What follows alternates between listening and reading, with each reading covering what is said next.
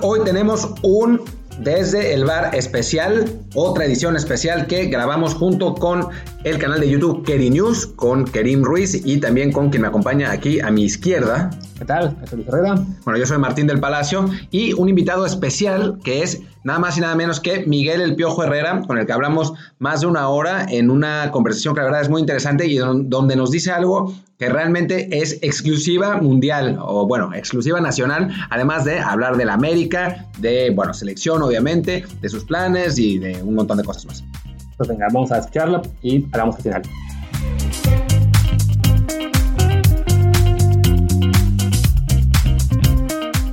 Estamos en vivo aquí en Querinews con un invitado de lujo, el más grande invitado que hemos, tenemos, que hemos tenido, el señor Miguel Herrera. ¿Cómo estás, Miguel? Qué gusto saludarlos, un placer estar con ustedes. Eh, desafortunadamente a la distancia, pero bueno, con esta tecnología estamos prácticamente pegados. ¿Cómo estás llevando la cuarentena? Pues a full, en casa, tranquilo, sin desesperarme, aunque ya estamos hartos, sí, pero sin desesperarnos, aquí estamos tratando de convivir. Para mí sí han sido cosas raras porque yo en mi casa normalmente no estoy mucho tiempo y como dos veces a la semana aquí en casa, o estoy concentrado o estoy con algunas actividades, algunos eventos, entonces de repente no como muy seguido en casa, eh, o a veces no estoy mucho tiempo, pero bueno, solo llevo un mes metido aquí explorando todos los rincones de la casa, ¿no? Eso es todo. Oye, pues te presento con Martín del Palacio y Luis Herrera. ¿Cómo andas, Miguel? ¿Qué pasó? ¿Cómo están? Qué gusto saludarlos. Bien, bien, gracias. Aquí también en cuarentena desde Europa. Eh, ya es, un poco más tarde, pero, pero pues como, como estamos diciendo, ya los días ya no son los mismos días y las horas ya no son las mismas horas, así que pues da un poco lo mismo. Ya no conocemos el día, ya no conocemos el horario, ya ni volteo. Yo mira, hace un mes no traigo reloj. La verdad es que no, ya no cargo, ya no hay necesidad de traer reloj. Eh, de repente decimos, bueno, pues ¿qué día es hoy? Y oye, un asadito, pero pues es martes, pues estoy, si fuera martes o fuera jueves o fuera sábado, es lo mismo, ¿no? Total, el fin de aquí vamos a estar, hacemos una carnita asada o hacemos algo que normalmente no estamos haciendo constantemente, pero bueno, pues hoy sí no importan los días ni los horarios.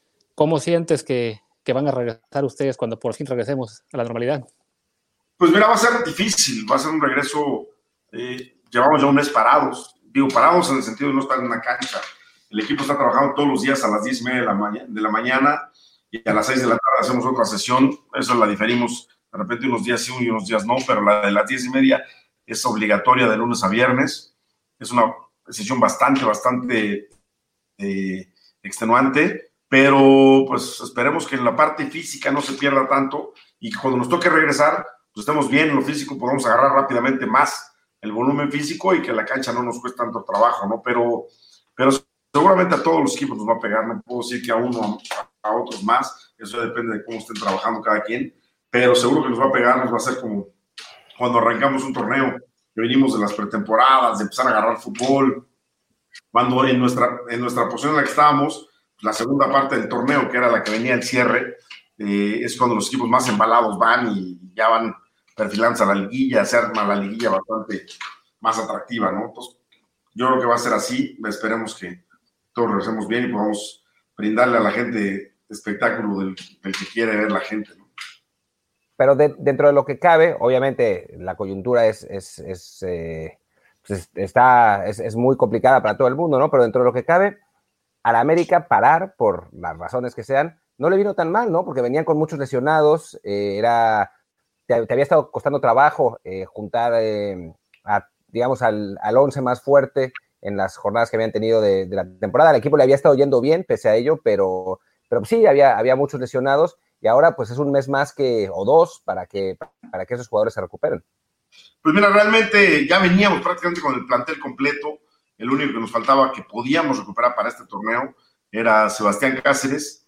Y ya es justo esa semana de trabajo que venía después del último partido que hicimos, que fue contra Cruz Azul, ya, ya se, se integraba al 100% al trabajo del equipo. Entonces, pues prácticamente íbamos a tener al equipo completo en esa semana de los que podemos recuperar, los dos Nicos, pues sabemos que van a estar uno hasta el siguiente eh, torneo, que es Benedetti, y Castillo, ese no sabemos, ese paulatinamente y poco a poco va a ir retomando su, nivel de trabajo y eso hasta que no nos los den de alta los doctores, ese tip va para largo, eh, pero bueno, ya estaban casi todos en, su, en su andar.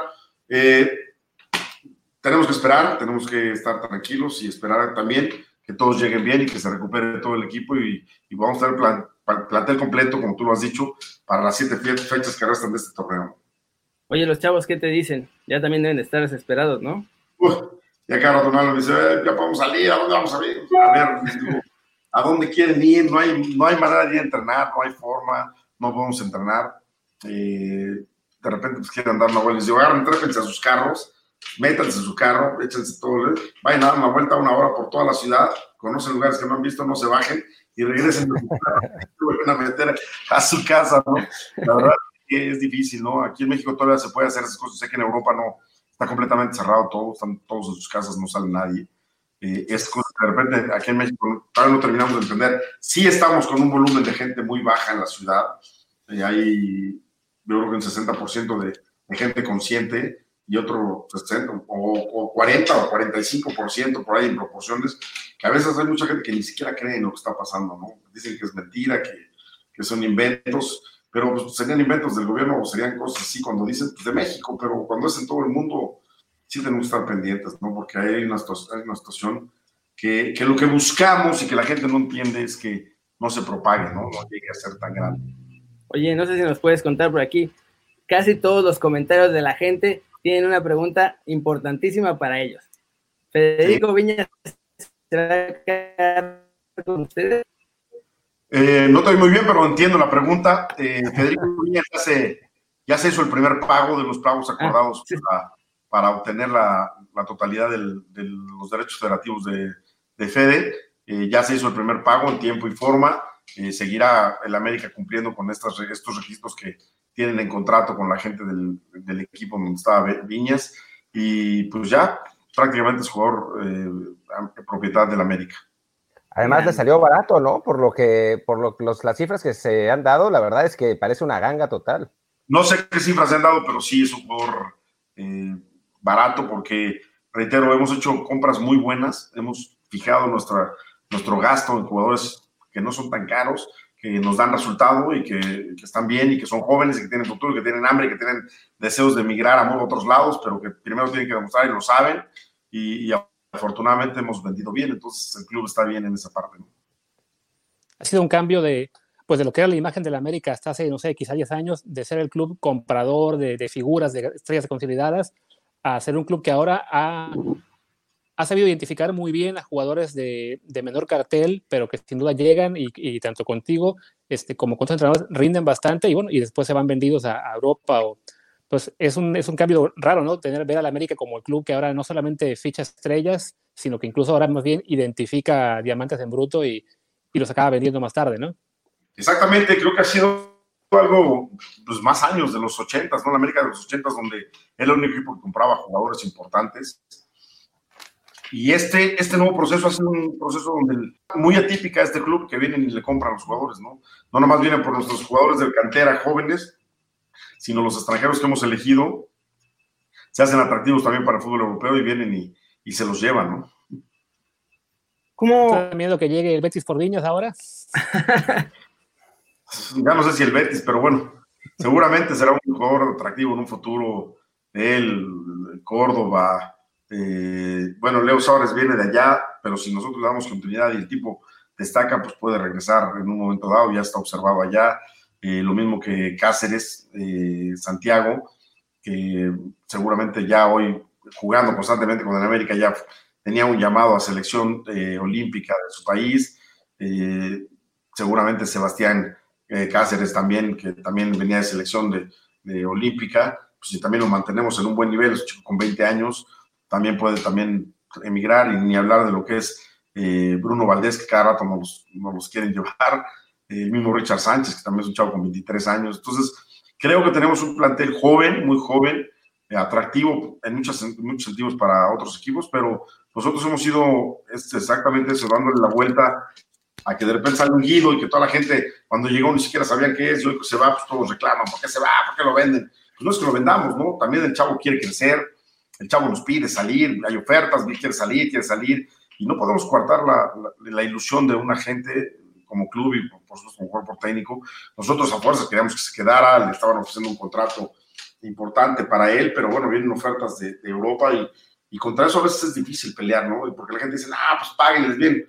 El contrato que se le ofrecía a Guido estaba en muy, muy excelentes números para, para nuestro fútbol y para él también se le hacía muy atractivo, pero bueno, pues reitero, vienen los cañonazos de Europa y de repente no hay, no hay cartera o, club que esté acostumbrado a eso, no que no la haya, que esté acostumbrado a esos pagos, ¿no? Porque tanto los equipos del norte como Monterrey, eh, y Tigres y América y por ahí Cruz Azul, pues pueden, pueden la capacidad económica de repente de hacer un esfuerzo y pagar eh, sueldos importantes, pero, pero de repente pelear con Europa que pues normalmente tienen eh, planteles de, de jugadores con sueldos importantes, o la base de sus equipos que tienen jugadores de, suelos importantes, pues es pelear contra nada, ¿no? Entonces no, hay necesidad de estarnos arrancando las venas, ni las camisas, ni, ni nada para poder mantener a un jugador, es simplemente decir, bueno, llegó, fue importante, qué bueno que va a crecer, y ahora buscaremos otro que bueno, que venga y que sea importante y que también crezca, y si se lo llevan, pues buscaremos a otro, porque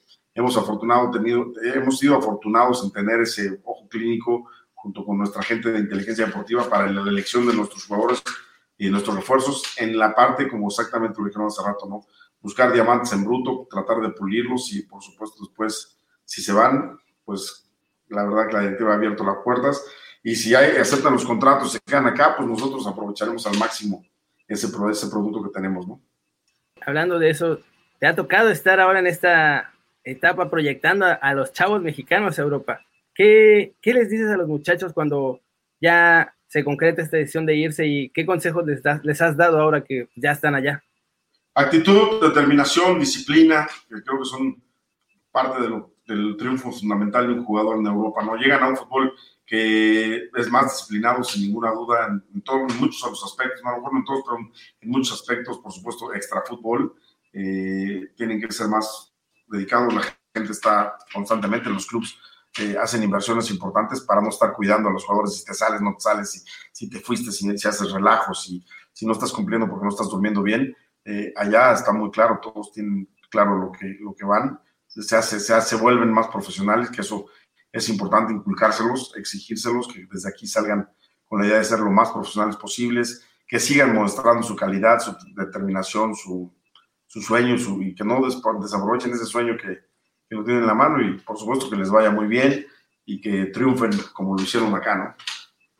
Miguel, eh, dentro del proceso este que, comentas de, encontrar diamantes en, bruto, eh, ¿cómo funciona el, sistema de América para eso? Eh, ¿qué, tanta participación tienes tú? ¿Cómo, cómo, digamos, está estructurado esa detección de talentos y cuál es tu papel? Nosotros, como cuerpo técnico, ahora me toca a mí, armamos un, un, plantel base, ¿no? Y decimos, este es nuestro equipo, de repente se fue Guido, necesitamos contenciones, así, en el parado, y en el mapeo con el departamento de inteligencia, pues también tienen otro, otro mapa igual, con nombres, y empiezan a darme nombres, a ver, pues analiza estos tres nombres de jugadores en la posición de Guido Rodríguez. Pues me, me, voy, me meto, me mandan videos, me mandan muchas cosas a mí, a mi cuerpo técnico, a mis auxiliares, y entonces nos empezamos a buscar una semana, cuatro o cinco videos de cada jugador. Los vemos todos a, las mismas características de los jugadores que nos mandaron. Nos sentamos, dialogamos, ponemos en la mesa qué, qué este, condiciones les vemos, si puede ser apto para, para las necesidades que tenemos. Ni en ningún momento calificamos un jugador como bueno o malo, simplemente si es apto para lo que nosotros pensamos, si puede destacar en el sistema que manejamos o en la idea que tenemos. Y después cuando vamos calificando, nos ponemos en calificación A, B, C y D, y cuando tenemos que ir a buscar, así se va a buscar, ¿no? La, el departamento de inteligencia, decimos, a ver, estos son el A, B, C y D, empiecen a buscar cómo, cómo están las situaciones de ellos, y, y, y, al final de cuentas el que pueda venir es el que llega a este club, ¿no? Eh, ¿qué, ¿Qué prioridad le damos? Por supuesto, lo primero que encaje en nuestra idea, lo segundo, como buen término, es que no sea un jugador grande, que sea un jugador, que podamos moldear o que a intentar hacerle meter nuestra idea en la cabeza más fácil y que lo tengamos con esa ilusión de que puede crecer más, ¿no? De que puede llegar aquí a hacer, crecer mucho y ser un importante y referente en este club y que este club obviamente también paga muy bien o que por supuesto mantenga muy, muy intacta su, su idea de emigrar a un fútbol más trascendental como es el europeo. Entonces, todas estas cosas las, las mezclamos. Eh, reitero, tenemos una gran química con la gente que, tenemos en el Departamento de Inteligencia.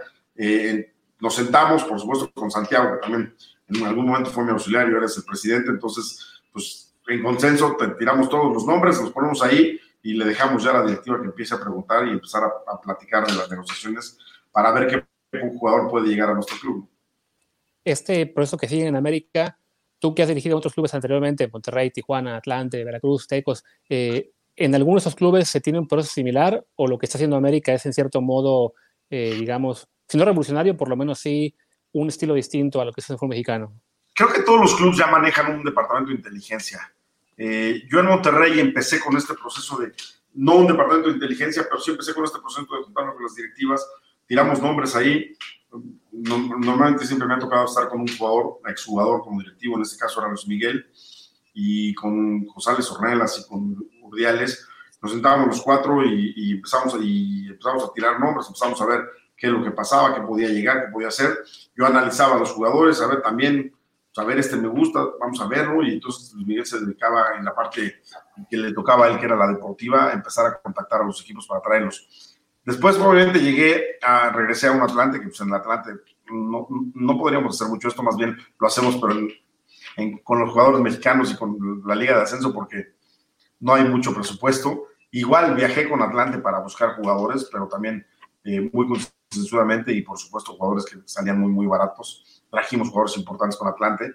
Eh, en Tijuana, sí, en Tijuana ya estaba estipulada esta situación que lo platicamos la primera vez con la, la, vez que estuve en América. Entonces, en Tijuana también ya había un proceso así y era sentarnos con Jorge Alberto, con Nacho Palau, eh, Roberto y, y, yo para bajar y desglosar todos los jugadores y al final de cuentas ya, pues este es el que me gusta, es la primera opción y después este, este y empezamos así a traer los jugadores, ¿no? Oye, en una entrevista anterior dijiste que te gustaría ser como Ferguson en el Manchester United y más o menos este proceso es algo así porque ahora estás involucrado también en, en los fichajes y en la formación. Y sobre esto me, me gustaría preguntarte, ¿cómo, ¿cómo cambian ese paradigma de traer estrellas hechas y derechas a, no, ¿sabes qué? Nos conviene ahora más formar a los chavos para adaptar a la idea. Porque me parece que hoy en día compites con muchos equipos. Antes, reitero, el América era el único equipo que compraba, además era el poderoso económicamente. Hoy compites con Tigres, con Monterrey, con Cruz Azul, con Chivas, con eh, Toluca, eh, ¿quién se me puede escapar? Fuertes, así que, que van y compran eh, Santos, que compran jugadores. Digo, hoy cualquiera, ¿no? Cualquier equipo puede de repente decir, pues yo ese jugador también le entro a la pugna. Entonces, es empezar a tirar y afloja y quién da más, quién da menos, o si el jugador quiere a otro equipo en lugar del tuyo. Entonces, es una bronca. Entonces, eh, como decíamos, sí hay una cartera importante en América, hay un presupuesto importante, que si de repente no encontramos un jugador que nos llame la atención en, en los parámetros que buscamos, pues vamos y buscamos un jugador ya más hecho y y le apostamos a él, ¿no? No, no, no hay eh, esa restricción que digamos, no, ya pusimos este esquema y vamos a basarnos solamente en este. Si no encontramos en, esa camada de jugadores internacionales que buscamos lo que nosotros pretendemos, pues de repente hay uno ahí eh, accesible y que puedes, puedes ir a, a, buscarlo y dices, pues vamos, ¿no? Este, este es y vamos a buscarlo y se hace una inversión importante y no tenemos eh, tapujos para hacerla, ¿no? Pero me parece que hemos apostado bien en buscar a los jóvenes sigan teniendo hambre y que además tienen buenas cosas, ¿no? Son jóvenes eh, que a ver qué va a pasar con ellos, ¿no? Ya les viste cosas importantes, más aparte de lo que está sacando tu cantera, tu, tu cantera, y eso, eso es muy importante. Amalgas mucho equipo de buena, de buena estructura, jóvenes, y tienes en algunas posiciones claves eh, jugadores de, de mayor experiencia, ¿no? Em, cambiando un poco de tema, aunque siguiendo dentro de América, y a mí como, como aficionado de Pumas me duele hacer esta pregunta, pero a, ti que has, dirigido en un montón de lugares en, selección y todo, eh, América tiene obviamente una, pues, un gen ganador, por decirlo así, ¿no? Es un equipo que siempre está peleando, que lleva muchos años en, eh, hasta arriba. Eh, alguna vez Hugo Sánchez dijo, lo, dijo, dijo algo del Real Madrid diciendo es que en el Real Madrid hasta el que limpia los baños quiere ser campeón, ¿no? ¿Sientes un poco que, eso pasa en América, que la exigencia en el club es quizá más grande y eso los obliga a, estar siempre peleando? ¿O qué es lo que para ti le da a América ese plus que, claramente ha tenido sobre los otros equipos en los últimos 15, 20 años? Sin ninguna duda es eso, es que aquí la exigencia es a tope. Acá no importa si trajiste jóvenes, si trajiste figuras, si no tienes equipo, si tienes equipo acá, si estás en América, hay que ganar y hay que ser campeón. Y por eso lo que nos ha pasado en este año y este torneo deportivo, que de repente no tenemos equipo, a la gente no le importa, a la gente quiere que salgas a ganar. Y si no dan los resultados que la gente quiere y por supuesto no tienes contenta tu directiva, lo más fácil es que salgas volando del lugar donde estás. Entonces, tratamos de trabajar para dar los resultados importantes, pero acá la exigencia, vas a cualquier torneo tienes que ir exigido a, a, como mínimo llegar a la final, ¿no? Que la gente por lo menos vea a su equipo ahí en la final y esté peleando el título y eso es una exigencia muy buena. Reitero, hoy se ha hecho la competencia, por supuesto, más, mucho más pareja eh, en nuestro fútbol mexicano, no son dos o tres equipos de repente como sucede en Europa en algunas ligas. Eh, acá hoy León puede estar allá peleando, está otra vez Azul, estamos nosotros, está Santos, y Pumas que otra vez haya empezado a hacer otra buena temporada, Chivas que ahí va también, que después de cinco torneos se no ha calificado, ahí va también buscando la calificación, pero no, no dejas de lado a Necaxa, a Santa, a, al San Luis, al Morelia, que son equipos muy aguerridos, a Tijuana, que también arma buenos planteles. Eh, entonces siempre estás ahí con, con esa disyuntiva que cualquiera te puede ganar si, si no te pones las pilas, ¿no? no aquí no hay una abismal situación de que digas, no, pues, por plantel tienen que ganar, ¿no? aquí hay cuatro o cinco equipos que tienen planteles muy similares, muy vastos, muy, muy importantes, pero además los equipos que no tienen esos planteles salen a matarse, ¿no? A buscar conseguir eh, ganar y, y, eso es lo que hace una liga muy competitiva, ¿no? A mí también, doliéndome mucho siendo fan de Pumas, también una pregunta similar a la de Martín. Recuerdo el torneo pasado que ustedes este, perdieron a Edson, perdieron a Marchesín y no recuerdo que otro jugador muy, muy importante antes de arrancar el torneo. Este, tuvieron que comprar un poco a prisa para, para reforzarse y llegó Ochoa, llegó Gio. Este, pero el, torneo arrancaron un poco titubeantes y pese a ello estaban en zona de calificación. Y yo creo que puse un tweet por ahí de la jornada que dije a los americanistas, hey, tranquilos, o sea, con todo lo que han pasado, van quintos o sextos, van a acabar calificando, se van a embalar y van a acabar llegando a las finales, y así pasó. Pero bueno, ¿cómo se gestiona desde, desde el interior esa presión por ganar inmediatamente con el saber que, bueno, que, que, tienes un proceso que seguir y en el cual a lo mejor no te está yendo muy bien en este momento, pero sabes que tienes el material y pues quizás la, la mentalidad del equipo para, para levantar y llegar en, en buen momento a las finales? Mira, te platico, el torneo pasado fue algo atípico, como ha sucedido en estos últimos dos torneos pero fue algo muy bueno porque el equipo nunca salió de la zona de calificación. El 90% del torneo estuvimos entre los cuatro primeros lugares. Nunca pasamos de ahí. La verdad que digo el 90% porque en el cierre fue donde el equipo un poquito bajó y terminamos en sexto lugar de la tabla. Eh, fue un año donde se nos fue Martín, se nos fue Edson, se nos fue Laines, se nos fue Mateus. Eh, un equipo que decíamos, tenemos un equipo muy vasto y en la fecha 4 ya no teníamos al equipo que pensábamos tan vasto porque además de que se habían ido, todavía no gestionábamos los que llegaban, porque no nos agarró así que por sorpresa, ¿no? Saber que esta gente, y no porque nos agarró por sorpresa, teníamos los, refuerzos, pero lo que tarda la negociación, el estira y afloja entre los clubes y luego arreglar con el jugador, pues te pasan dos, tres fechas. Por eso esto normalmente lo hacemos en las fechas 12 o 13 de, de cada torneo y ya vamos programando todo eso con la directiva. Pero acá fue algo atípico y se llevaron y se fueron, y entonces eh, empezamos a traer gente también que empezó a, sobre la marcha a dar resultados, pero exactamente el que llega acá sabe a dónde llega, se le decimos claro, llegaste al club más exigente del fútbol mexicano, acá no importa que perdamos 1-0, no importa que el equipo lo vean, eh, pues está, se está armando, no, acá llegaste y te van a exigir desde el primer partido que salgas a entregarte tus condiciones y que muestres lo, por qué estás en el América. Este equipo está exigido a ser campeón, entonces tienen que meterse en la cabeza que tenemos que ser campeones y que tenemos que estar en esas instancias. Y, y afortunadamente el equipo lo fue entendiendo, fue evolucionando, fue creciendo, llegamos a la liguilla, hicimos una muy buena liguilla y pues, jugamos la final contra, contra Monterrey, que bueno, todo el mundo sabe cómo pasó esa final. Oye Miguel, y ese gen, pues en parte también tú, tú tienes ese gen dentro de, de, de ti, ¿no? Porque en todos los lugares en los que has estado has dado buenos resultados, eh, te fue bien con Monterrey, te fue bien con Atlanta, te fue bien eh, ahora con Tijuana, con América en la primera etapa y con América en la segunda etapa y hasta en la selección diste muy buenos resultados. Sí, la verdad es que nuestra idea es siempre tratar de dar los mejores resultados, convencer al jugador.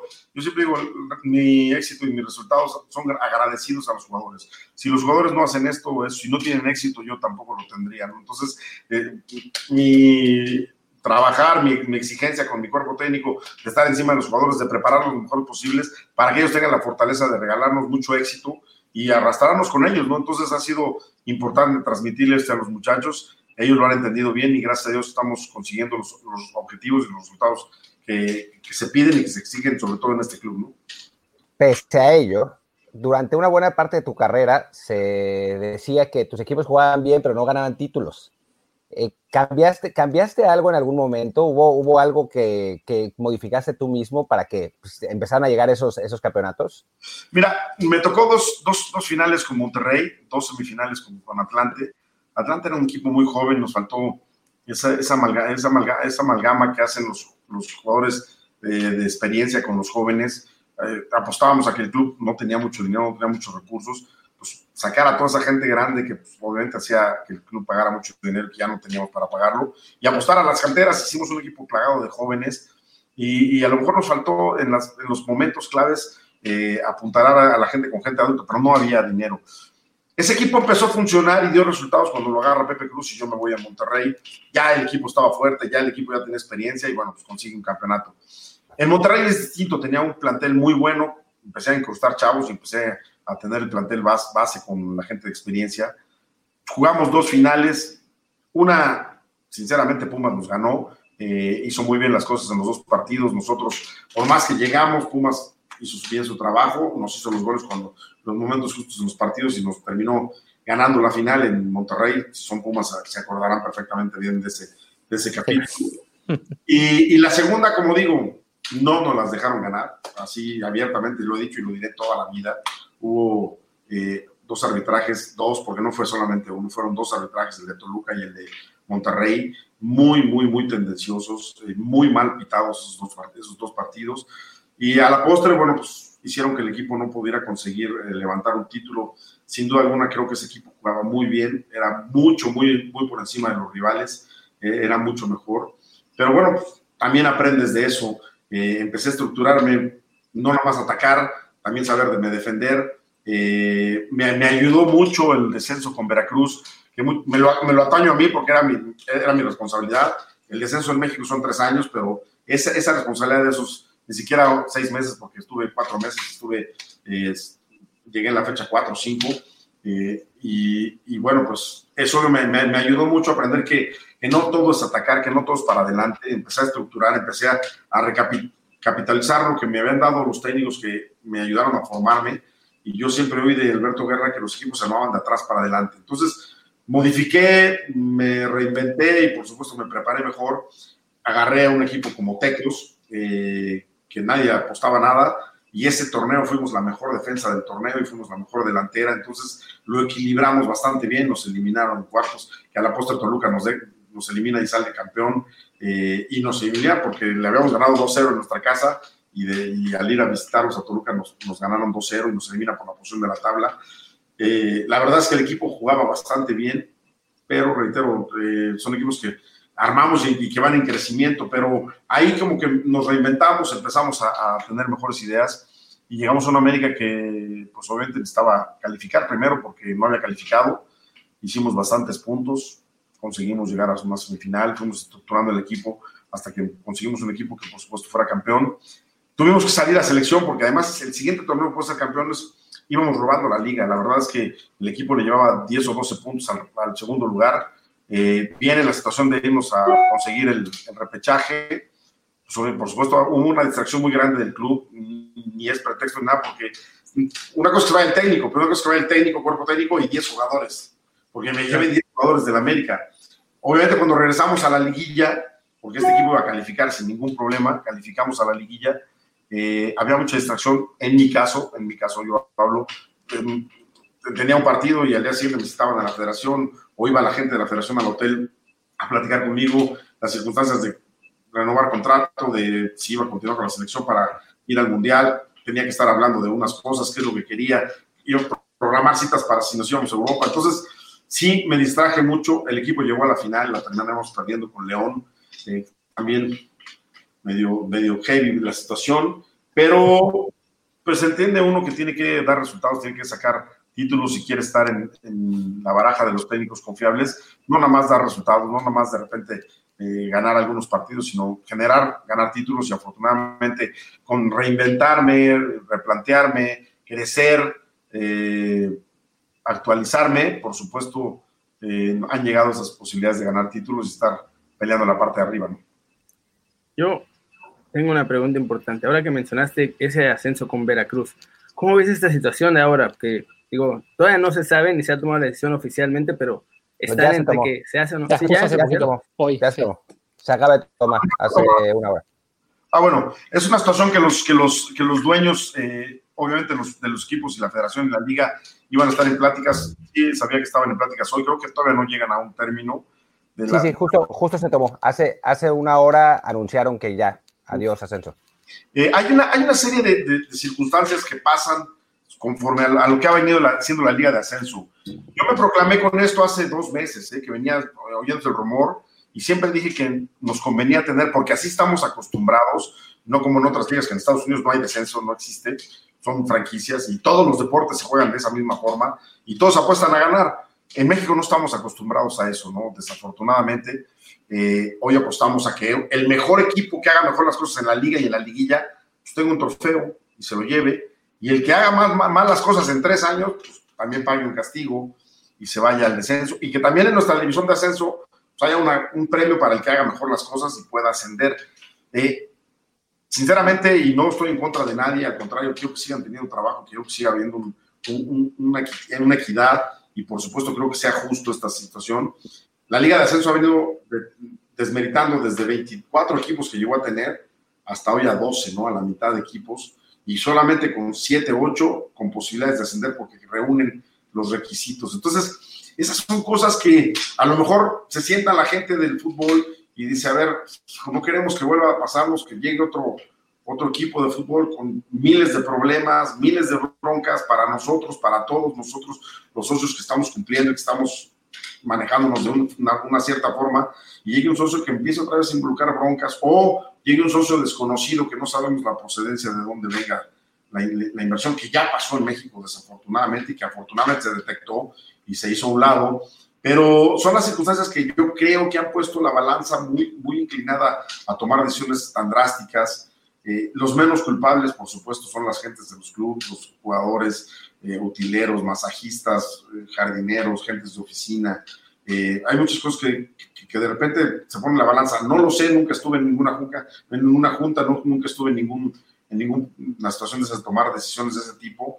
Eh, habrá saber qué, se puso en la mesa y qué no, qué circunstancia va a haber, porque pues sí, sí estoy consciente que todos los presidentes y dueños de fútbol de, de, la primera división pues estarán pensando en todos los jugadores que por supuesto pueden quedar en el aire, ¿no? Y yo creo que pues se tratará de buscarle acomodo a toda esa gente, eh, sépase cómo, me reitero, me estás informando tú que se tomó una decisión, eh, esperemos que sea la mejor decisión para todos, reitero también en, en base a abogar por la gente que está tomando decisiones tan importantes, es que ha venido a menos esa división. Y reitero, hoy teniendo 12, 12 equipos en, en, Liga de Ascenso, desafortunadamente solamente creo que 8 están acreditados para tener ascenso. Y cuando tengan ascenso van a tener que instalar cámaras en sus estadios, porque también tienen que entrar con la estación del bar, tienen que tener una sub-20, una sub-15, una femenil, eh, sub-20, femenil normal, libre y una femenil sub-17, eh, sus fuerzas básicas. Eso implica un gasto que no es nada más tengo al equipo de primera división que logró ascender, sino que hoy tienen que estructurar una, una base muy grande de, de, club. Difícil situación, ojalá y todos salgan lo menos raspados posibles. Va a haber raspados, como sin ninguna duda la tenemos, que va a haber gente muy raspada, pues por supuesto, pero esperemos que esto sea trate de ser benéfico para, sobre todo los jugadores que tienen familias y que tienen que mantener a su, a su gente. ¿no? Más allá de que en este momento pues pinta esto como una enorme pérdida de trabajos para muchos jugadores veteranos, porque se plantea que el, formato de la nueva liga sea sub-23 con solo unos pocos refuerzos mayores de edad. En lo deportivo, ¿crees que esto pueda beneficiar que a partir de ahora todas las divisiones inferiores en México sean así, con límite de edad, pues tanto lo que es ahora el ascenso como la Premier, la tercera división? O sea, que, en, que si eres un jugador veterano, que ya, bueno, ni siquiera veterano, si tienes 24 años, 25 y no estás en primera, ya no tienes posibilidad de jugar en ninguna liga profesional en México.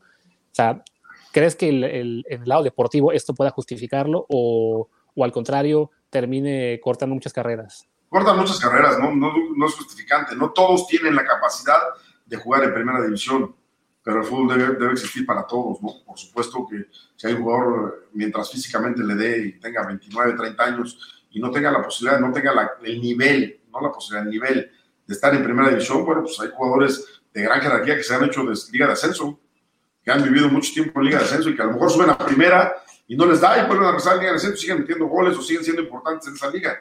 Entonces, ese es el nivel que ellos tienen. Eso tampoco está peleado con, con nadie, ¿no? Porque, pues, bueno, pues no tengo el nivel de primera pero tengo el nivel de segunda, y en segunda soy importante, tengo el nivel, nivel, de tercera. Hay muchos equipos de segunda y de tercera división, no de liga de ascenso, sino de segunda y tercera división, pues que son de pueblitos y de ranchitos, y, y los hace para competir, y van y compiten en otros lados. Y pues, ellos a lo mejor no aspiran a, jugar el fútbol el día de mañana como, como integrantes de una, primera división, o sí aspiran, pero sus capacidades no les alcanzan, y siguen jugando al fútbol, ¿no? Eso nunca estaré de acuerdo en, cortarle carrera a, las gentes que puedan seguir jugando. Que si la, Liga de Ascenso va a ser una liga en formación de 23 años, yo también siempre dije que si era importante un paso de un jugador que cuando le faltaba el nivel para poder llegar a primera tuviera un nivel un poquito más de exigencia que la sub-20 que tenemos hoy nosotros, y, y, obviamente la Liga de Ascenso se la daba, eh, que tuviéramos una filial en Liga de Ascenso que pudiera competir a, eso, a esos niveles, con, esos, eh, con esas exigencias, para que ver si el jugador terminaba de crecer o simplemente no iba a ser un jugador de primera división y darnos cuenta al 100%, ¿no? Te pongo un caso muy claro, el de Lupe, que nosotros tuvimos, que jugó muchos minutos en la, Copa, el torneo fuimos campeones, y, y, que yo cuando me senté con Santiago le dije, bueno, Lupe tiene que ir a buscar, tenemos que buscarle un lugar que le dé crecimiento, porque si Lupe jugó fue porque se nos fue Laines, porque si no Laines nos hubiera cubierto los minutos, pero como se fue Laines, pues Lupe terminó cubriendo los minutos, pero para mí su nivel todavía no está para ser un jugador de primera división, que no quiere decir que pueda entrar de cambio o pueda estar usándolo, pero si pretendemos que Lupe sea un titular, pues había partidos que la verdad era, no era los días de Lupe y no jugaba nada bien y, y no, lo, no podía sacarlo ni nada porque estaba, era el jugador que más te cumplía en esos minutos, ¿no? Poníamos a otros porque al fin de cuentas tenía que estar 180 minutos en la cancha jugadores de, menor edad, pero Lupe fue el más, constante en esto, ¿no? Entonces, sí, sí son cosas que yo de repente digo, eh, nos servía esa posibilidad. Ahora, si hay una liga de desarrollo, pues, tus jóvenes de la sub-20 que a lo mejor no, tienen el nivel para debutar en primera o para estar en primera, pues lo tirarás a, a, ese proceso y si destacan bastante, pues ya te llegarán a, a tu, equipo eh, con mejor, mejor nivel. ¿Va a ser bueno o no va a ser bueno? Eso el tiempo lo dirá, no, no te puedo decir. Yo creo que sigo insistiendo, no se me hace lógico, pero, pero la decisión no la tomo yo ni, ni está en mis manos.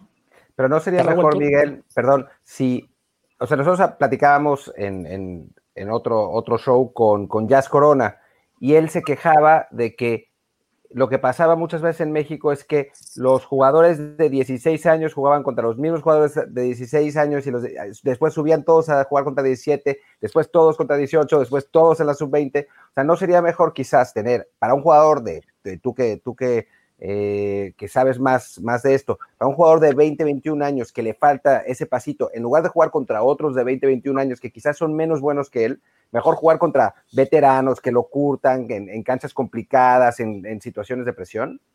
Bueno, es justo lo que te decía yo, que había jugadores que les faltaba ese crecimiento que no tú no se los podías dar en primera división, teniéndolos allá a prueba y, metiéndolos por ratitos, y que les faltaba ese, ese brinco de crecimiento y los mandábamos a la liga de ascenso.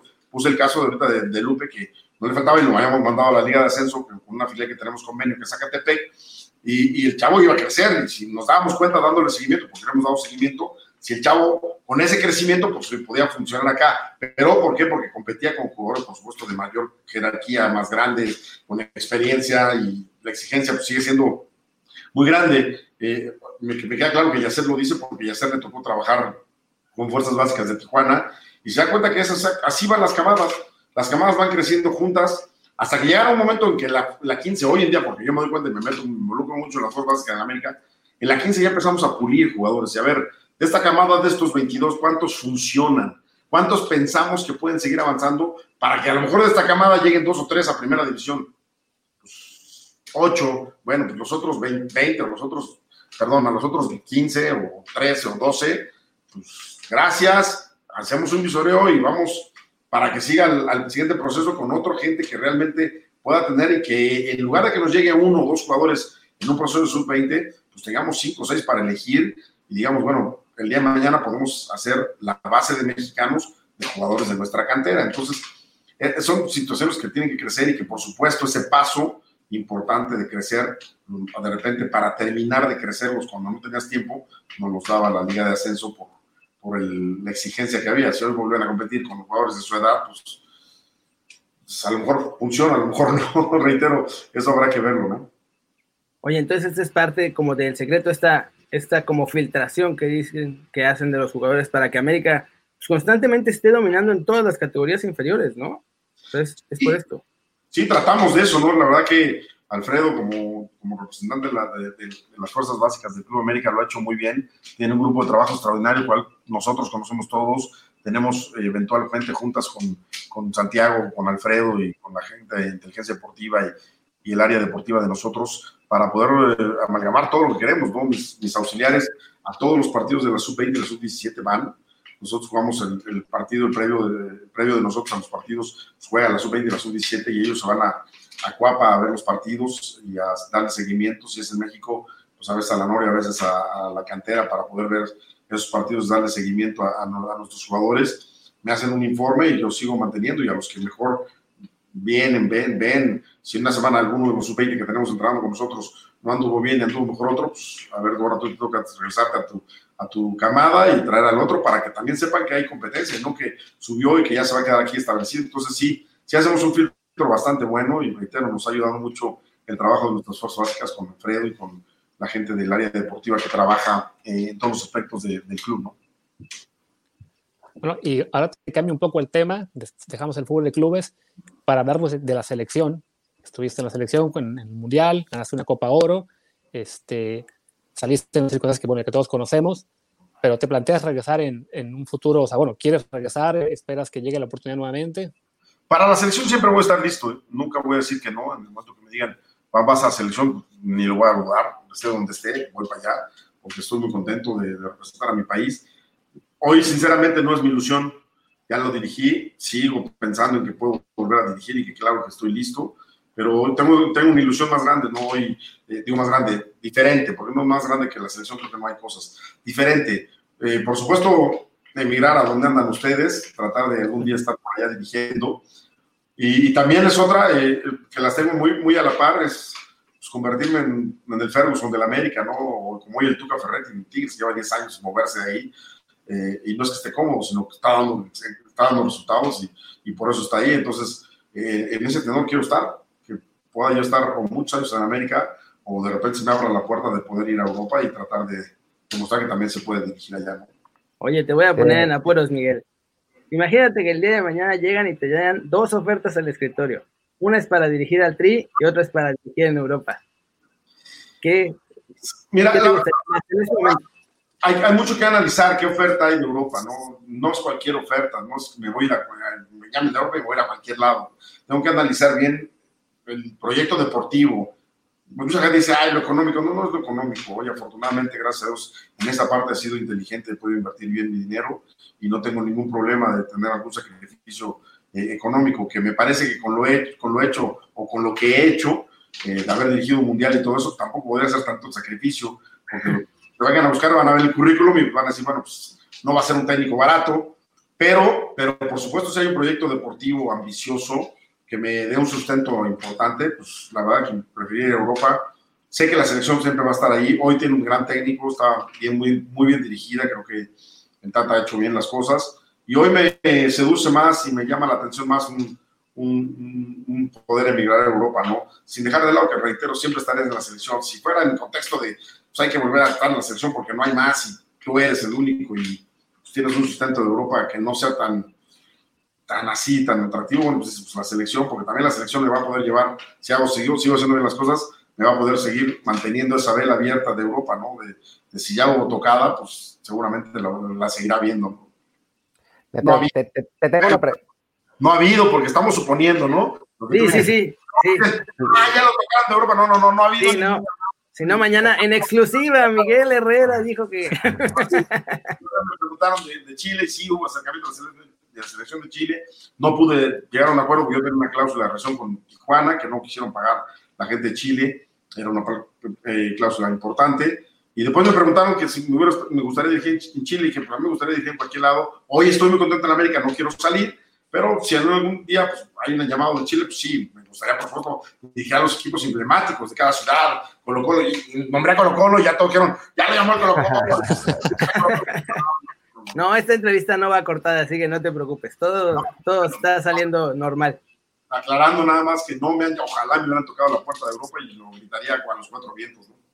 Miguel, eh, te, tengo una pregunta de selección, pero eh, hace, ya desde hace bastante tiempo te la quiero hacer. Pero es una que nos duele a todos. Antes, antes de eso, no, porque además ya se la hice una vez, se la hice después de. Bueno, te, la voy a hacer de selección, después volvemos a Europa.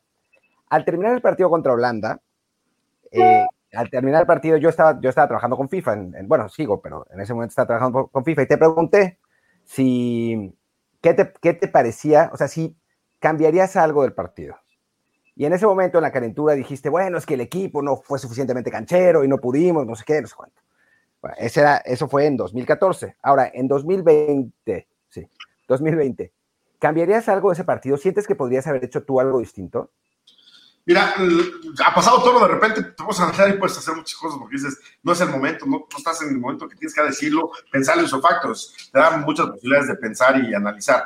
Creo que no se hicieron tan malas cosas, sí nos faltó mayor manejo de partido, más que canchero, manejo de partido, pero mm, si yo hubiera podido cambiar algo, hubiera, le hubiera dicho el gallito un partido antes, güey, no te amonestes, o sea, que no te lo que quiera, no me interesa. Me parece que me faltó la fortaleza que nos daba el gallito en la media cancha con su dinámica. Y reitero, siempre lo he dicho, no, no porque Salcido lo haya hecho mal, lo hizo bastante bien, pero no era la misma dinámica de Salcido con la experiencia que tenía Salcido, a la dinámica que me daba el gallo, que de repente se iba a apretar hasta el portero rival. Entonces, por supuesto, el, perdón, el gallito en la cancha, íbamos a apretar al rival y no lo íbamos a dejar salir de su, de su área, ¿no? Y los pelotazos hubieran venido desde su área o desde afuera de su área, entonces hubieran caído a un tercio de cancha de nosotros.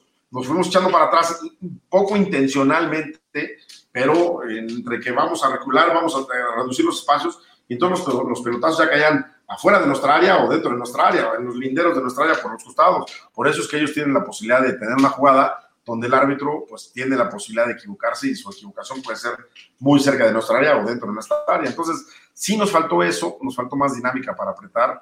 Eh, un partido muy extenuante. Sobre todo, sigo insistiendo, insistiré mucho, nos faltó el mejor manejo del partido, guardar la pelota, generar faules, generar desesperación en el rival. Nosotros perdíamos la pelota, le regalamos y atacábamos muy rápido, fallábamos, le regalamos otra iniciativa al rival, entonces se volvió un juego de ida y vuelta cuando no era necesidad, nosotros íbamos ganando. Y revisando, revisando ese partido el, otro día, estaba viendo la, la alineación, bueno, me, doy cuenta también que la salida de esa, la, bueno, la ausencia de Gallito hace que no tengas ningún relevo real en media cancha, porque además se lesiona a Héctor y tienes que poner a Diego Reyes en, de central, no te queda ningún relevo en media cancha, y haces ese famoso cambio de Gio por Aquino. ¿Cuál fue la, la, lógica detrás del cambio cuando lo hiciste? Gio tenía los pies que le estaban quemando. Cuando tú te acuerdas que se paró el partido para hidratarnos, porque hacía muchísimo calor, y yo de repente me acerco ahí cuando estaban hidratando y veo que le están echando eh, agua en los pies a Gio, y me acerco y digo, ¿qué traes? Y se me están quemando los pies. Y le digo, bueno, pero pues con el agua ellos me dice, no, no, los tengo hirviendo. Y en una de las jugadas viene yo y me dice, ya no aguanto los pies. Entonces, eh, ¿qué uno piensa? Dice, bueno, pues tengo a un tipo como Aquino que venía entrenando muy bien, que tiene ida y vuelta, que, que tiene buen, buena actitud. Dije, bueno, pues lo pongo, ¿no? Eh, lo pongo para no perder ataque. Ellos ya habían tirado a uno de los centrales como lateral izquierdo y dije, bueno, pues si Aquino lo empieza a encarar por ahí con la velocidad que tiene, y sí pasó. Si tú ves ese partido, Aquino llegó, se plantó para tirar dos centros que, que se equivocó, porque si los tira bien, el Chicharo estaba solo en medio del área, solo, solo, solo para parar o para rematar a gol. No sé si iba a ser gol, pero estaba solo. Uno lo, lo vuela y otro la deja corta, pero él desbordó, llegó y al final, en la jugada, pues obviamente de distracción, pues tampoco es que, eh, que porque el chavo se haya, no haya fallado o no haya desbordado o se lo llevaron, ¿no? Simplemente una distracción de delantero, como siempre pensamos, y justo le cae a un jugador que no le tiene que dar la pelota, ¿no? A Snyder y que ese es el gol que nos pesa, la realmente, el empate, porque si esa pelota no pasa nada ahí, me parece que la desesperación empieza a caer en ellos, ¿no? También sobre, la selección, ah. sí, también sobre la selección, bueno, este, en tu etapa dirigiendo al Tri, te tocó dirigir una Copa América, aunque bueno, con el plantel este que nos obligaban a llevar eh, preolímpico, con pocos refuerzos, este, pero bueno, ahí estuviste en esa Copa América, eh, el año previo de cuando tú llegadas estaba la Copa Confederaciones, ahora la selección de aquí al Mundial eh, tiene la eliminatoria de CONCACAF, la Nations League de CONCACAF y más CONCACAF y nada más, ¿no? Un amistoso en Europa. ¿Crees que eso nos puede afectar mucho de cara a los mundiales ahora? Sí, por supuesto que sí. Ya se suspendió la Nation League, ya se suspendió también. Eh, se quitó el hexagonal. Hay, hay, muchas cosas que están cambiando por esta circunstancia que la que estamos viviendo todos actualmente.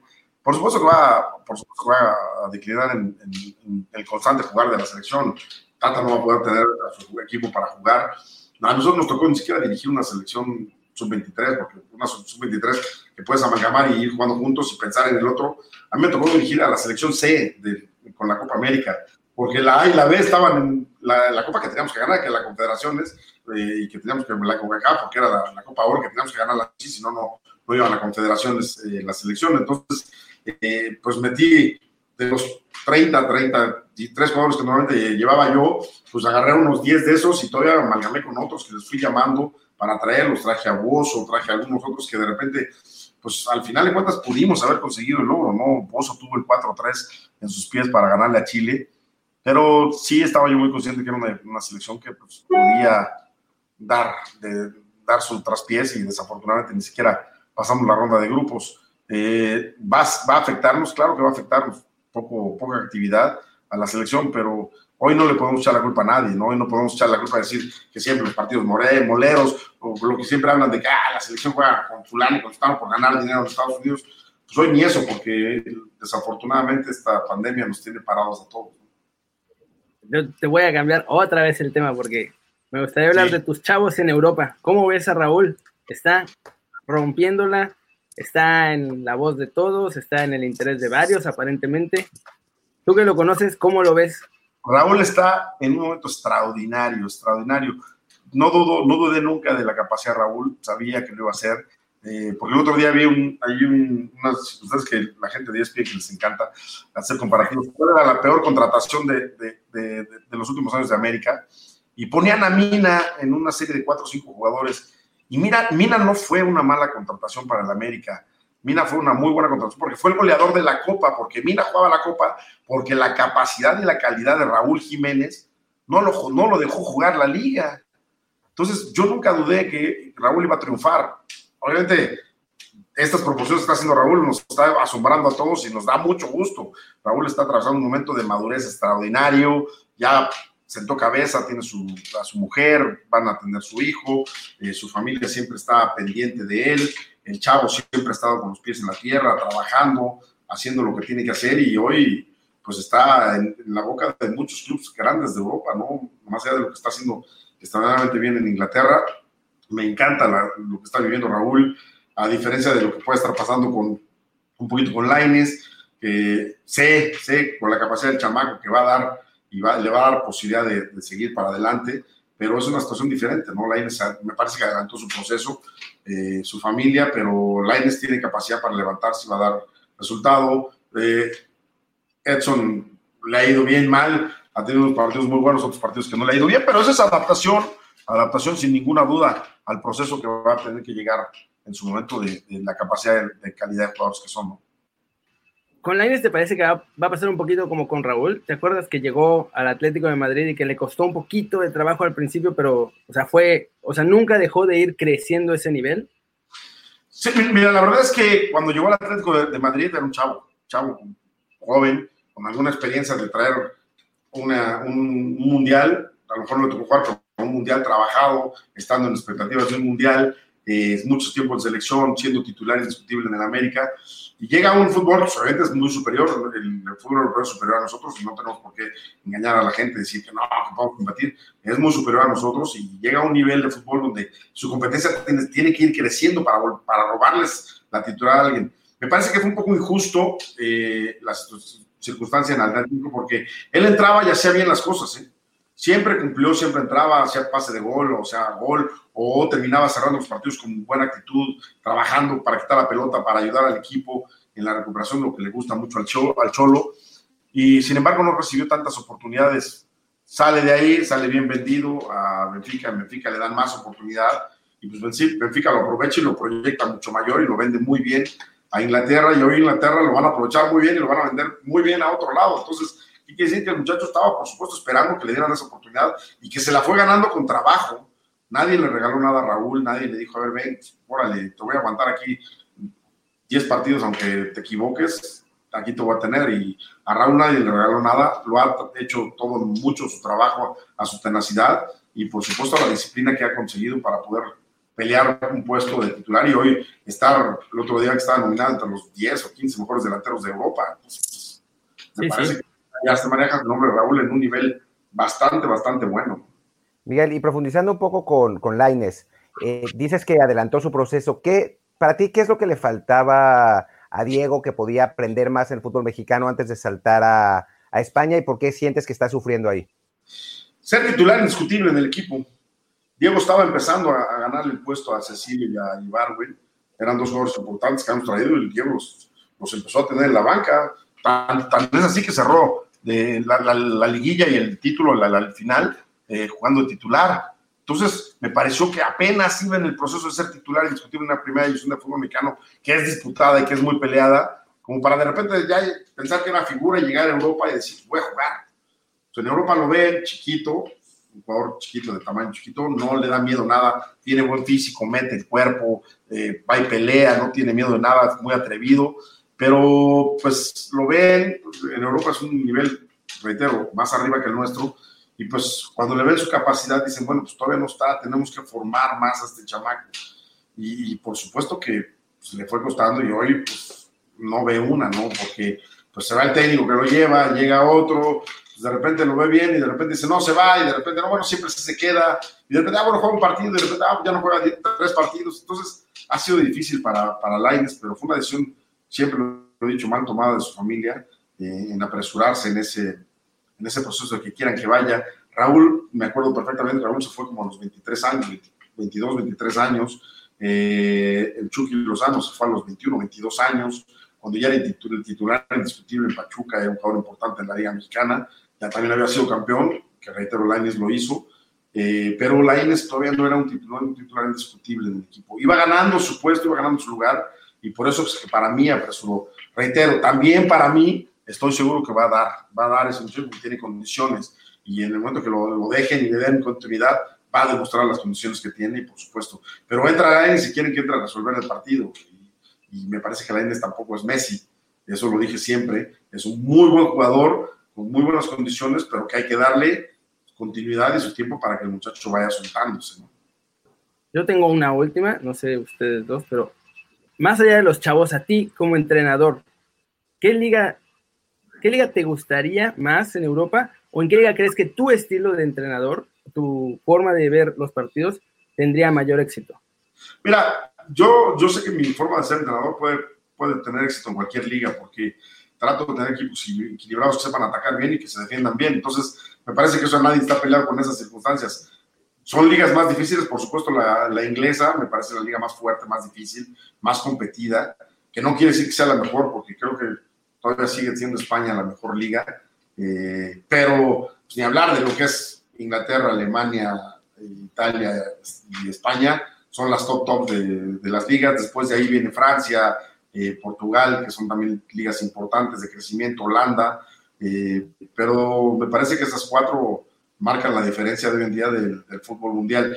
Y no porque precisamente sean eh, las mejores, pero si vemos la competencia de la Champions, son estas ligas las que Ronaldo está peleando. Hoy el país se mete a pelear con ellos, y no precisamente porque la liga francesa es muy fuerte, sino por el nivel de plantel que armó el Paris Saint-Germain. Pero cuando llegan los verdaderos momentos de, demostrar cuáles son, pueden marcar diferencia, pues siempre están en los octavos de final, o más bien en los cuartos de final, pues España, Italia, Inglaterra y Alemania, ¿no? Son las ligas que, que rigen por la competencia tan alta que tienen, ¿no? Oye, Miguel, y decías que no ha habido acercamientos de Europa, pero tú tienes a alguien tratando de moverte o estás haciendo algún esfuerzo para que, digo, más allá de ganar títulos en, en América, para que salgan? No, no, nunca he tenido un representante. Me han hablado mucha gente de allá y me dice, oye, pues digo, sí, tú muévete y si me traes una oferta, me voy a la que tú me ofrezcas y por supuesto nos arreglaremos en la parte económica. Pero de repente te dicen que hay que firmar y yo eso de firmar no le regalo ni tiempo a nadie, ni mi dinero, no porque lo vea bien ni mal, porque simplemente creo que mi nombre lo he hecho a base de mi trabajo no tengo que estar regalando nada a nadie. Como les digo, yo no, tengo, no estoy peleado en que si alguien me dice, bueno, te traigo esta oferta, pero de estos 10 pesos, pues a mí me tienes que dar tanto, bueno, lo analizo, pues, si vale la pena, digo, órale, va, y vámonos para adelante. O, ¿cuánto quieres tú? Dos pesos, y bueno, saco cinco y los tres son para mí. Ese es tu problema, y, tan tan, pero en cuanto me, me, llegaste, me dejaste, yo me siento a platicar, se arregló, me firmé, y hasta luego, buenas tardes, no tengo compromiso con nadie de, de traer a un jugador a fuerzas, de nada, entonces yo creo que esos compromisos no me los he hecho. Tengo mucha, mucha, muy buena relación con muchos representantes, me llevo bien, los saludo bien, pero no tengo el compromiso con nadie porque saben que eh, yo llevo el jugador que a mí me gusta, ¿no? Un caso muy claro es el de Guido Rodríguez y Marcone. Marcone, su representante, eh, es muy, muy amigo de Jorge Alberto Hank, socios en un equipo en, en, este, en Argentina, son socios. Y, y, cuando yo fui a ver a los jugadores, porque fui con Jorge, y fuimos a ver a los jugadores, eh, por supuesto vi a Marcone y me encantó, un jugador importante, y, y, a Guido, y fui a ver al Torito Silva, y fui a ver otros, y que al principio íbamos por el Torito Silva, y cuando me senté con Jorge, digo, a ver, ¿qué jugador quieres tú? Yo quiero a Guido Rodríguez. Y se volteó el representante de, de Marcone, oye, pero Marcone no nos cuesta nada, y lo tenemos aquí, y es, del, es nuestro, y la tostada, y digo, ah, bueno, tampoco me desagrada, es un gran jugador, extraordinario jugador, y también me llena la... Ustedes me dijeron cuál quiero yo. Si pasa por la parte económica, pues sí, Marcone también llena mis expectativas al 100%. Y sobre todo Jorge me dijo, no, no, no, no, no, es que no, no, no, no entendimos aquí. ¿Qué jugador quieres tú? Quiero a Guido Rodríguez. Y llegó Guido Rodríguez. Entonces, yo creo que son, son las cosas que, que, pasan. Yo no tengo ningún compromiso. Y reitero, y la amistad que tengo con este representante es extraordinaria.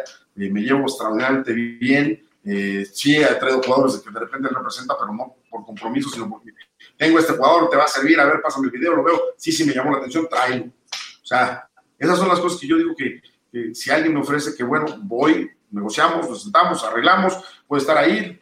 En cuanto firmé, gracias a tu casa y si tienes buenos jugadores que, que, me, que me, sirvan para lo que mi proyecto y, mi, y, pretendo y el club y tú se ponen de acuerdo económico, le damos para Si no, mira, no tengo compromiso con nadie. Entonces, por ahí así, sí ya me han platicado, sí me han hablado y hay gente que de repente te interesa ir a Europa, sí, sí me interesa ir a Europa.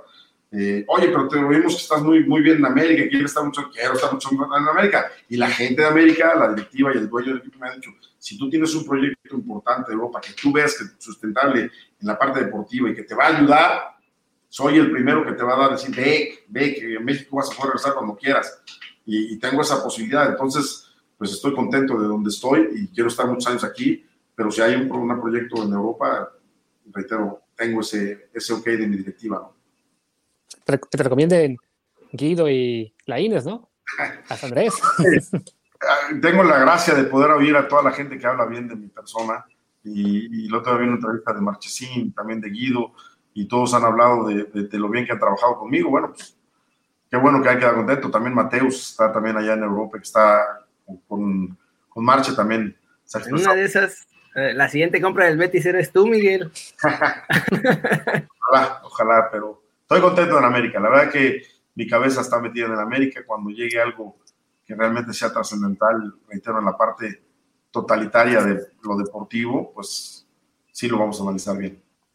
Ojalá que, ojalá que se haga realidad. Ojalá, gracias.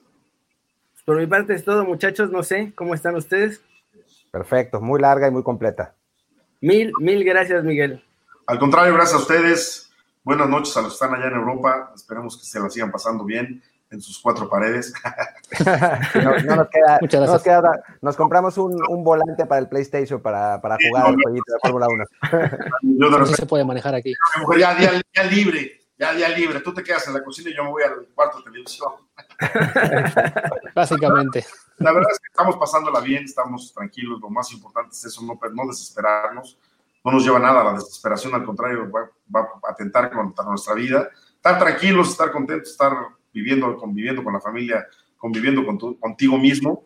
Y siempre les diré, cuídense ustedes, que cuidarse ustedes va a ser los que cuiden a muchísima gente querida para ustedes que quédense en casa, que es importante hoy. La, la, la curva ascendente ya se empieza a ver un cuesta abajo y eso es lo más importante. Gracias a ustedes por invitarme a esta entrevista, la pasé muy a gusto y les mando un abrazo. Reitero, buenas noches en Europa y buenas tardes, noches acá en México. Muchas gracias, Miguel. Un abrazo y que sigas cosechando muchos éxitos. Gracias. Pero no, no, contra Pumas, por favor. contra el resto. Abrazo. Abrazo.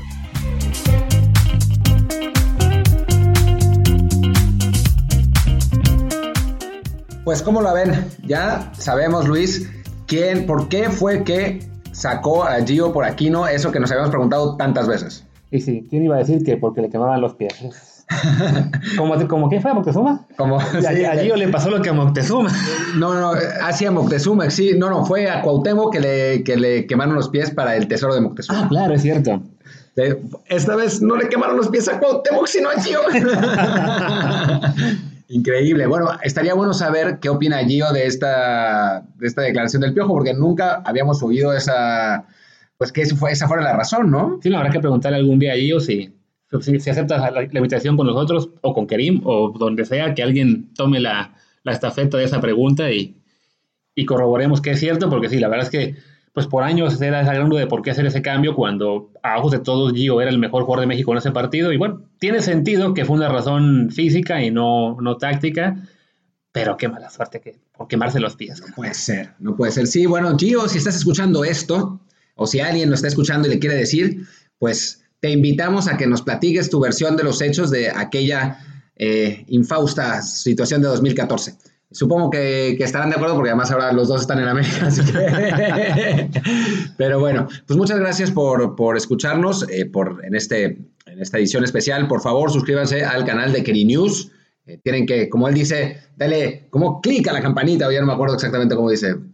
Y también, pues, aquí, evidentemente, síganos aquí en Spotify y en, en iTunes. Bueno, no, ya no es iTunes, ¿sabes? Apple, Apple Podcast se Apple llama. Podcasts. Recuerden que, por favor, aunque nos escuchen siempre en Spotify, que es la gran mayoría, pásense a Apple un segundo y pónganos un review. Es importante para nosotros, pues para que más gente nos conozca y podamos crecer y podamos seguir haciendo ese tipo de programas, porque a fin de cuentas, pues lleva tiempo y necesitamos al menos eh, que más gente lo oiga para que valga la pena. Y pues nos vemos mañana en otro programa, de hecho, hablando de más y más y más programas. Sí, más y más programas con otro invitado legendario, otro técnico nacional. A ver si no pasa nada y ahora sí. Ahora sí, pase lo, bueno, no, no, podemos decir que pase lo que pase porque ya pasó lo que pasó dos veces, pero mañana sí les presentamos la entrevista con Bora mi Batimóvil. No. Muchas gracias. Chao.